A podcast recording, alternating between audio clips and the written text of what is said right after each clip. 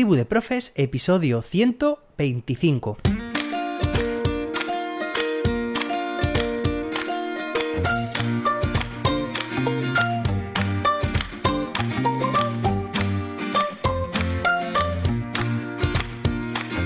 Hoy es viernes día 8 de julio de 2022. Hoy se celebra el Día Mundial de la Alergia a chis.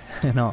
Bueno, hoy tenemos un episodio muy interesante porque vamos a hablar sobre distintas modalidades en los planes de formación docente de un claustro. Pero antes de nada, me gustaría animarte a que compartas este programa Tribu de Profes con más docentes a quienes también les pueda interesar.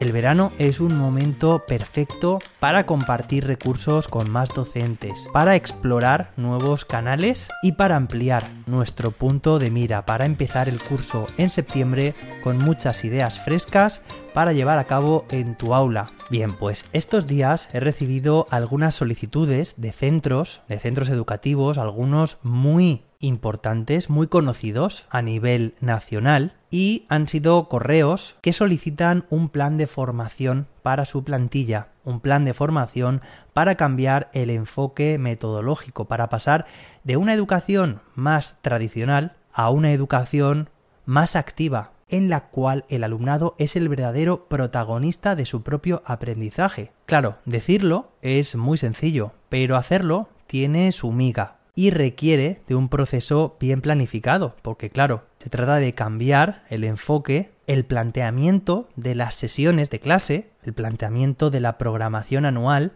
de, en la mayoría de casos, muchas decenas de docentes de un centro. Y aquí, evidentemente, la clave, desde mi punto de vista, está en la convicción pero no en convencer al profesorado, sino de que ellos y ellas mismas se convenzan, sean conscientes de la importancia y los beneficios del cambio educativo, que no solamente debemos hacerlo por imposición legislativa, sino estar convencidos y convencidas de que es lo mejor para su alumnado. Y esto se consigue con ejemplos, ejemplos de aula y también con experiencias reveladoras. Experiencias reveladoras a llevar a cabo durante estas formaciones. Considero además, habiendo estado en un equipo directivo, que una formación de este tipo implica un diseño exhaustivo y de nada sirve que alguien venga al centro o se conecte por videoconferencia, nos dé unas pautas mágicas, una receta mágica y adiós y muy buenas, sino que requiere de un acompañamiento de sesiones periódicas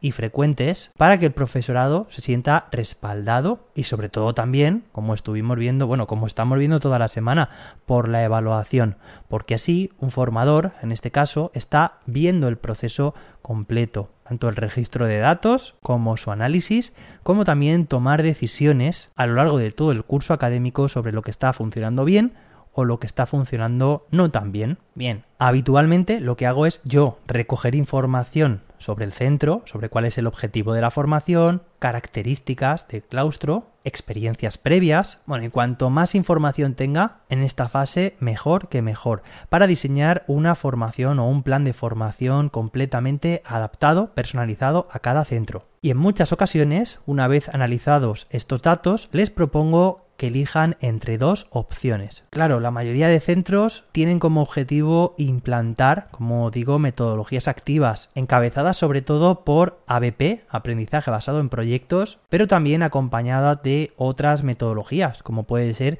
el aprendizaje cooperativo, la gamificación o incluso también el modelo Flip Classroom, oye, y por qué no también la competencia digital docente. Pero claro, son muchos objetivos, ¿no? Y aquí se trata de seguir un plan, y de ver qué priorizamos. Sí, queremos conseguirlo todo, está claro, y nos tenemos también que plantear un tiempo para conseguirlo. Pero, ¿por dónde empezamos? Opción 1 es introducir el ABP gradualmente, pero empezar desde cero con propuestas unidisciplinares, es decir, en las que intervengan solamente un área y acotadas, o mejor dicho, acotadísimas en el tiempo, porque en muchos casos, la mayoría del profesorado sigue todavía una metodología muy tradicional, así que es momento de introducirlo con paso firme, pero en pequeñas dosis, para que estos pasos no hagan que el sistema entero se tambalee y que estas primeras experiencias sean lo más positivas posibles, tanto para el profesorado como para el alumnado. Y de forma progresiva iremos enriqueciendo la implementación de la BP con otras metodologías, como hemos comentado antes, cooperativo, gamificación, etc.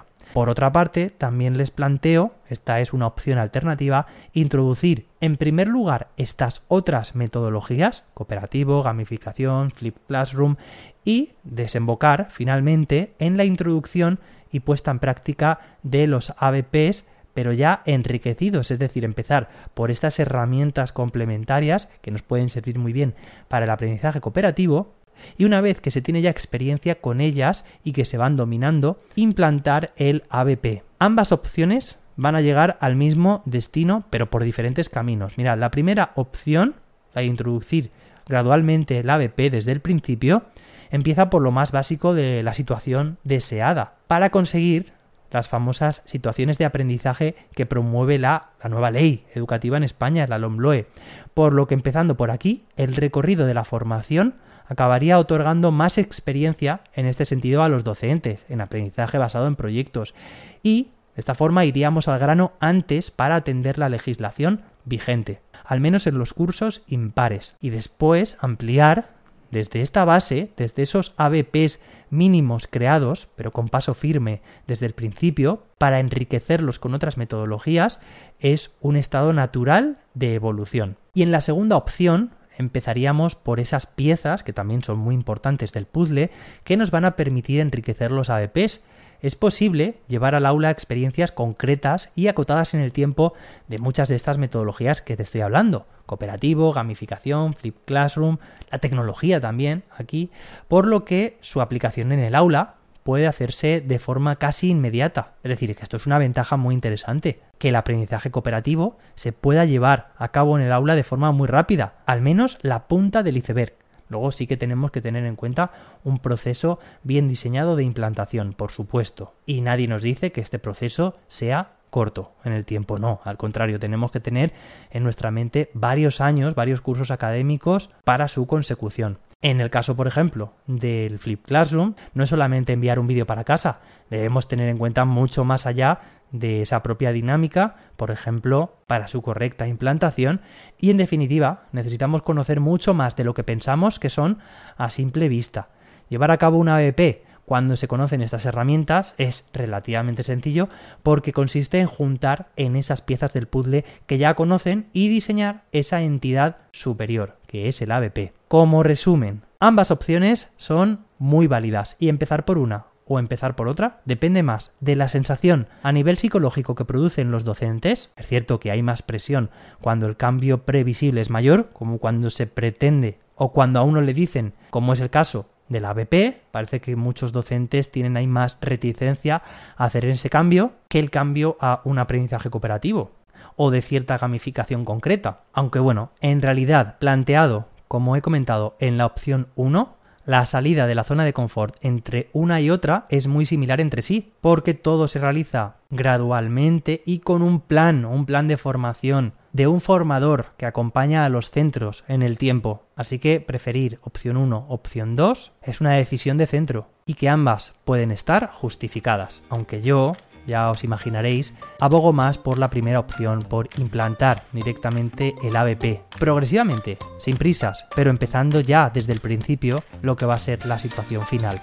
Espero que te haya gustado este episodio. Estamos a viernes, espero que descanses, que desconectes y que compartas este podcast con más docentes, más claustros y más centros que puedan estar interesados. Me encantaría que valoraras con 5 estrellas este podcast en tu app favorita. Por cierto, el otro día alguien me preguntó, oye, en Google Podcast no sé cómo ponerte 5 estrellas.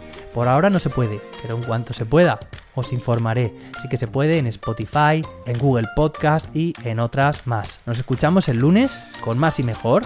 Hasta entonces, que la innovación te acompañe.